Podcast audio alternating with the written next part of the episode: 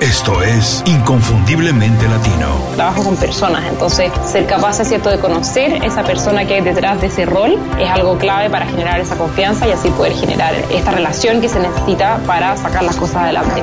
Tienes que hacer un plan que esté basado en lo que te apasiona, en lo que puede ser el mejor en el mundo o en tu mercado y en lo que te da dinero. Y si haces esas tres cosas, te va a ir muy, muy bien. En ventajas, creo que muchísimas. Nosotros nos sentimos mucho más cómodos con la incertidumbre. Nos ajustamos fácilmente a condiciones inestables porque nuestros países generalmente tienen condiciones mucho más inestables.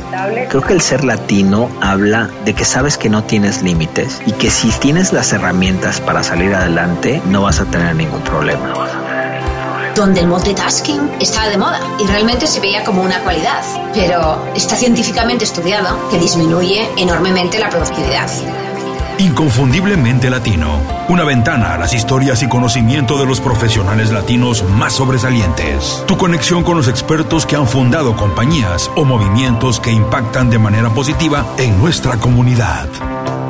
Hola, antes de empezar quiero agradecerles por descargar este episodio. Les recuerdo que pueden enviarnos comentarios, ideas y sugerencias a info.icelatino.com y para contribuir positivamente a la comunidad inconfundiblemente latino, pueden ir a Apple Podcast y hacernos una reseña con 5 estrellas. Gracias. Hola, bienvenidos a Inconfundiblemente Latino, soy Julio Muñiz. Muchas gracias por escuchar el episodio de hoy. Continuamos la evaluación del 2018 en Inconfundiblemente Latino. Estoy revisando qué funcionó, qué no funcionó definitivamente y qué tengo que corregir o cambiar para mejorar en 2019. Me gusta mucho este ejercicio de hacer las evaluaciones porque me obliga a revisar los temas principales y las frases de los invitados en todos los programas del año. Son consejos de verdad de mucho valor, ideas que si bien todavía no incorporo en mi estilo de vida o de trabajo, por lo menos sí me han hecho reflexionar, considerar otro punto de vista y por supuesto continuar aprendiendo. Uno de los valores que más aprecio en cualquier profesional es su productividad. Pero siempre he dicho que la productividad no es un sinónimo de hacer muchas cosas. El concepto que a mí me gusta, que funciona y que aplico en todo lo que hago define la productividad como un sinónimo de efectividad. Se trata de cumplir bien las tareas o proyectos en los que estamos trabajando, influir de manera definitiva en todo aquello en lo que nos involucramos. En este terreno los invitados han aportado muchísimo a la comunidad inconfundiblemente latino. Esta es la segunda entrega de la serie de especiales que estamos haciendo para evaluar el estatus del podcast y revivir algunos de los mejores momentos del año. Hoy vamos a recordar algunos de los mejores consejos durante el año en temas de productividad. Hoy es Inconfundiblemente Productivas Volumen 1. El método de trabajo es algo muy especial, es muy personal. Lo que funciona bien para una persona puede ser completamente inútil para alguien más. Lo que yo recomiendo es observar, aprender y adaptar. No tenemos que copiar los consejos tal como nos los dan. Hay que ver qué funciona en nuestra situación e incorporarlo con las adaptaciones necesarias. Todos podemos mejorar nuestra rutina de trabajo. Ojalá puedas adaptar e incorporar algunos de los consejos que vamos a recordar hoy. Pero antes de empezar el programa quiero invitarlos a registrarse en la segunda edición del Congreso Virtual de Productividad Personal para un Mundo Acelerado. Nunca pido que hagan algo de lo que no estoy convencido, de lo que no estoy seguro que funciona. Por eso esto no es un anuncio, la verdad es una recomendación. Por primera vez, más de 35 expertos en productividad personal se reúnen de manera virtual del 28 de noviembre al 4 de diciembre para compartir sus ideas y los consejos que más les han funcionado. Si como yo eres un profesional que quiere tomar las riendas de tu vida y organizar mejor tu día a día para alcanzar más objetivos, bueno, visita www congresoproductividad.com e inscríbete de manera gratuita para empezar a utilizar las herramientas y estrategias que te funcionen de lo que ahí se comparte, de lo que se recomienda. Repito, es gratuito del 28 de noviembre al 4 de diciembre en www.congresoproductividad.com. Próximo jueves regresamos con otro episodio de cierre de año. Por lo pronto vamos a disfrutar del segundo especial de evaluación de 2018, Inconfundiblemente Productivas Volumen 1. Muchas gracias y hasta muy pronto.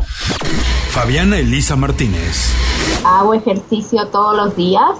Eh, es una excusa también para leer, porque puedo leer en la bicicleta mientras hago ejercicio. Eh, me levanto temprano, voy a dormir temprano. Eh, y ya se va a sonar un poco eh, arrogante, pero no sé prender la televisión en mi casa. No sé, te juro, no sé cómo llega ningún canal, no sé. Hace muchos años que no veo absolutamente nada de televisión. Eh, estoy como, eh, como estoy en un momento creativo, entonces a veces trato de poner límites a lo que a lo que invade mi vida para poder buscar lo que tengo que crear. Entonces em, escucho música, pero trato de no escuchar demasiada radio con demasiada discusión. Eh, porque, porque eso invade y, molesta y a veces es ruido. Eh, leo todos los días invariablemente. Em, y bueno, y, trabajo, y sí, soy muy organizada en mi trabajo. Me gusta hacer listas y no hay placer más grande que tachar una de esas, uno de esos puntos en la lista cada vez que uno lo ha hecho. Pero creo que lo más repetitivo en los días es el, ejercicio uh, y, y leer. Claudia Donoso yo creo que tuve suerte porque tú sabes que yo creo muchísimo en el poder de la intención, ¿no? Yo creo que la intención eh, hace que el mundo se mueva y donde pones tu atención pones tu energía. En todos los trabajos que tenía, trabajos de los 19 años, he llegado con un hambre de aprender y he tenido la suerte de tener buenos jefes y buenas personas que me hayan enseñado y formado. Desde mi primer trabajo en McCann Erickson, que tenía, no tenía ni sueldo, tenía que poner dinero para pagar el estacionamiento, eh, tuve dos grandes jefes, Paul Joven y Miriam Salazar, que me apadrinaron y me llevaban a todas las reuniones. he tenido suerte por ese lado, pero por otro lado no me he quedado con esa parte. He leído millones de libros. Hay gente que me dice, Claudia, es que tú sabes mucho. No, yo le he dedicado más tiempo que otras personas a leer. Mientras otras personas están jugando cartas o viendo televisión, viendo Netflix, yo también lo veo. Me paro, me paro a las 5 de la mañana todos los días para poder hacer todo lo que quiero hacer. Pero te repito, la persona que logra y la que no logra, la única diferencia es que la persona, una de ellas salió a buscar lo que no sabía, se enteró y lo usó en forma de herramientas y habilidades. Porque nuestras rutinas nos mueven como una mecedora sin avanzar, son el cambio de hábitos lo que nos lleva al siguiente nivel. Pero mis grandes mentores han sido gente que he viajado y he visto en vivo, he visto a Joe Dispensa, he visto a Esther Hicks, he visto a un montón de gente valiosa, he leído, o sea, en muchas horas, horas de vuelo de temas que te gustan y te apasionan. Como digo, esto para mí a lo mejor han sido otros temas, para una persona a lo mejor que es artista son otros. El tema es que no pienses que la vida te pasa. La vida responde a lo que tú eres. Así que sale a buscar y a convertirte en que tú eres rápidamente. Viviana Guzmán. Básicamente lo que tengo es como un principio que siempre, creo que desde que empecé a trabajar lo hago, que es siempre terminar el, o sea, terminar con los pendientes del día. O sea, trato de no dejar cosas que puedo resolver hoy dejarlas para mañana, porque sé que se me van a ir acumulando las cosas y a lo mejor yo me voy a estresar, ¿no? O sea, yo la verdad sí me estreso fácilmente. Entonces, como yo sé cuáles son mis, digamos, los botones que, que detonan este estrés, yo digo, a ver, mejor me los ahorro y si puedo terminar esto hoy, aunque me vaya tarde, lo termino. Yo la verdad es que soy una persona muy nocturna, o sea, yo en la mañana no funciono muy bien, que digamos, entonces también este en, Casa Palacios me han permitido tener esa libertad de, ya sabes, como de un horario mucho más flexible.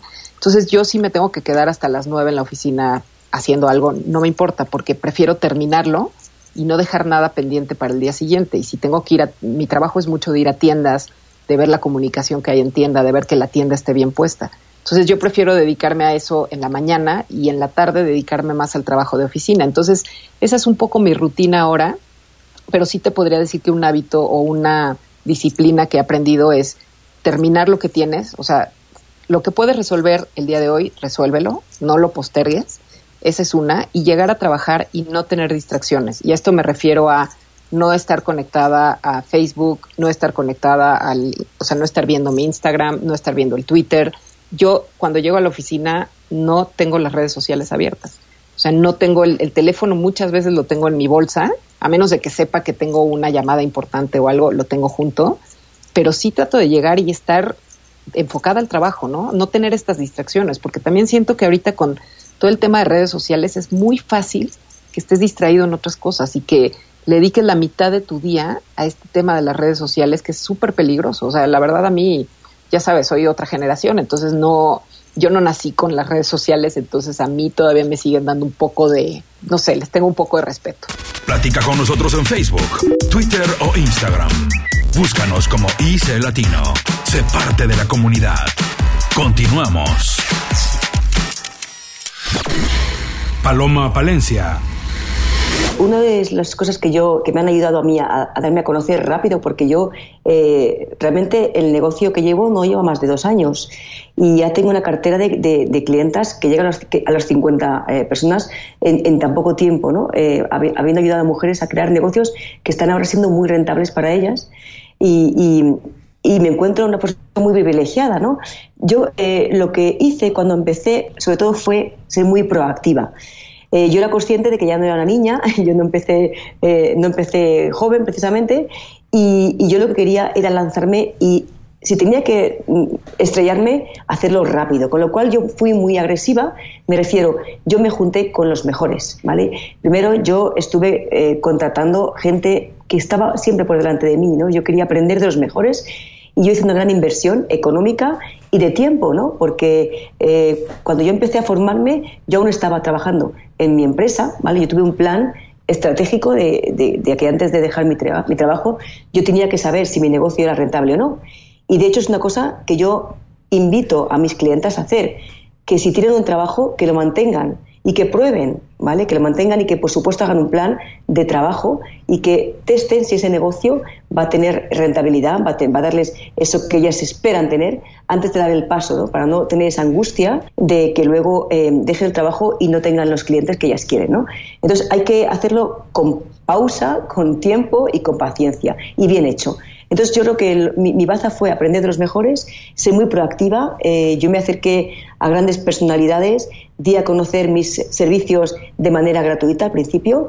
Eh, yo, de hecho, me acerqué a una persona muy conocida en el mundo del marketing online, al que eh, bueno, que se llama Joan Boluda, de hecho, esta persona, yo me ofrecí a, hacerle un evento de manera completamente gratis. O sea, yo estuve trabajando con él un año eh, gratis, ofreciéndole mucho valor para que él viera eh, mi forma de trabajar. Y esto me permitió llegar a muchísima gente porque yo llegué a ser entrevistada eh, por él, yo llegué a, tener muchos contactos. Me moví muchísimo de, de, paralelo a esto, yo fui a muchísimos eventos en los que yo hacía networking de manera activa.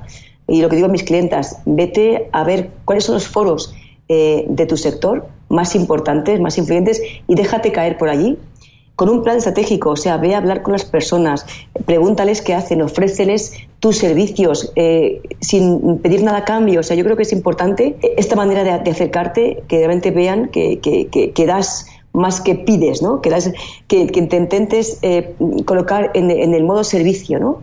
Y, y, yo creo que si lo haces así, tienes muchas más posibilidades de, calar en el mercado, de llamar la atención y de, y de tener un valor diferencial, ¿no? Julisa Núñez. Así es, definitivamente hay que tener muchos hábitos, hay que tener mucha disciplina y hay que tener un gran compromiso, porque la verdad es, Julio, como tú decías, nosotros somos humanos y no todos los días tenemos el mismo ánimo, no todos los días tenemos la misma energía para dar lo mejor de nosotros. A mí lo que más me ha ayudado es siempre el nivel de excelencia que tengo, el nivel de curiosidad. Antes de yo recibir o entregar cualquier cosa, un trabajo, un producto, un servicio, yo siempre, siempre, siempre lo reviso una y otra vez. Yo soy muy perfeccionista, algunos me llaman perfeccionista, yo digo más que soy una persona apegada a la excelencia. Yo reviso una y otra vez, mando todo todos mis productos, todos mis servicios, todos mis textos a otra persona, siempre se lo mando a dos personas para que me den su opinión. Y yo creo que lo más importante es nosotros aceptar que no tenemos todo, aceptar que hay otra persona que nos puede dar un punto de vista diferente que debemos tomar en cuenta. Y es muy curioso porque cuando, por ejemplo, ahora que estoy en el tema de mi academia, cuando me entregaron los videos de los módulos, el joven que me trabajó los videos tuvo que editarlo cuatro veces, cada módulo, porque yo le decía, mira, no, se escucha, se escucha un ruido atrás, eh, trata de eliminarme eso. O mira, aquí tuvimos que hacer un corte y hay que editarlo, la transición tiene que pasar más suave. O sea que eh, siempre a mí me gusta buscar y buscar y, revisar varias veces todo lo que entrego, porque somos humanos y nos equivocamos mucho. Hasta cuando yo me voy a, poner una ropa, yo me he oído tres, tres ropas, a ver si realmente. Siempre hay que buscar tener una segunda y una tercera opción. Ese, la verdad, es que es mi hábito más importante, tener tres opciones para cada cosa, tres revisiones para cada cosa, porque lo que no sale en la primera sale en la segunda y, no, y si no sale en la tercera. Albertina Navas. Aquí hay un concepto clave que es el que se llama reputación digital. Y esto lo tenemos que manejar de una manera muy solvente. Porque pensar que mis redes sociales son mías y por tanto digo lo que quiero y como le puse candadito nadie se va a enterar, es una ficción. O sea, tenemos que estar claros que lo que subimos a Internet o redes sociales es público y es perfectamente rastreable. Entonces tenemos que estar muy conscientes de este concepto de reputación digital, que es una suerte de balance entre las publicaciones positivas que hay sobre ti y las negativas. Entonces, la única manera de que ese balance esté a tu favor es que tú seas muy activo en la parte de proveer a tu comunidad de contenidos te favorezcan positivamente. Entonces, ¿cómo lo puedes hacer? Para eso es importante que primero escojas, como habíamos dicho, las redes sociales que sean más afines, ya sea tu marca personal, si lo gestionas como persona, o para tu empresa o tu marca o tu comunidad. Eh, lo segundo es escoger cuál es el mejor contenido para cada red. Y como habíamos dicho, el contenido sí tiene una frecuencia recomendada. Entonces, si es Facebook, una o dos veces al día, si es Twitter, entre 5 y 10, si es Instagram, también entre 5 y 10, etcétera, etcétera. Y lo que pasa muchas veces es que uno dice, Dios mío, pero con tantas cosas que tengo que hacer encima, cargarme el piano de tener que publicar en todas estas redes sociales. Y ahí sí les voy a recomendar, hay muchísimas herramientas que te ayudan muchísimo en acortar el tiempo que estaría dedicado a que cada día estés publicando cinco veces o dos veces en una, cinco en otra, tres en otra y que son herramientas de optimización de perfiles. Hay una que yo utilizo, hay muchas eh, eh, pero la que yo utilizo se llama Crowdfire. Hay otras que se llaman, eh, bueno, hay muchas de este tipo, que básicamente lo que hacen estas herramientas es hacer una curación de contenidos. Es decir, las herramientas capturan los eh, contenidos de blogs, páginas web, portales que tú normalmente lees y consumes y te hacen sugerencias para que puedas escoger y automáticamente programar para el día, la hora y la red social que quieres. De manera que tú tienes una presencia absolutamente consistente y profesional sin tener que dedicarle horas al día. A mí técnicamente me toma media hora de mi domingo y dejo programadas mis contenidos de tres redes sociales para siete días. Entonces es una forma muy em, inteligente no solo de optimizar tu propio tiempo, sino de mantener tu presencia digital en niveles óptimos sin que eso desequilibre tu tiempo respecto de otras actividades que quizás son el core de tu negocio. Inconfundiblemente Latino es una producción de Unofficial Media. Visítanos en www.icelatino.com para trabajar con nosotros. Impulsa tu carrera profesional o tu negocio con nuestras estrategias.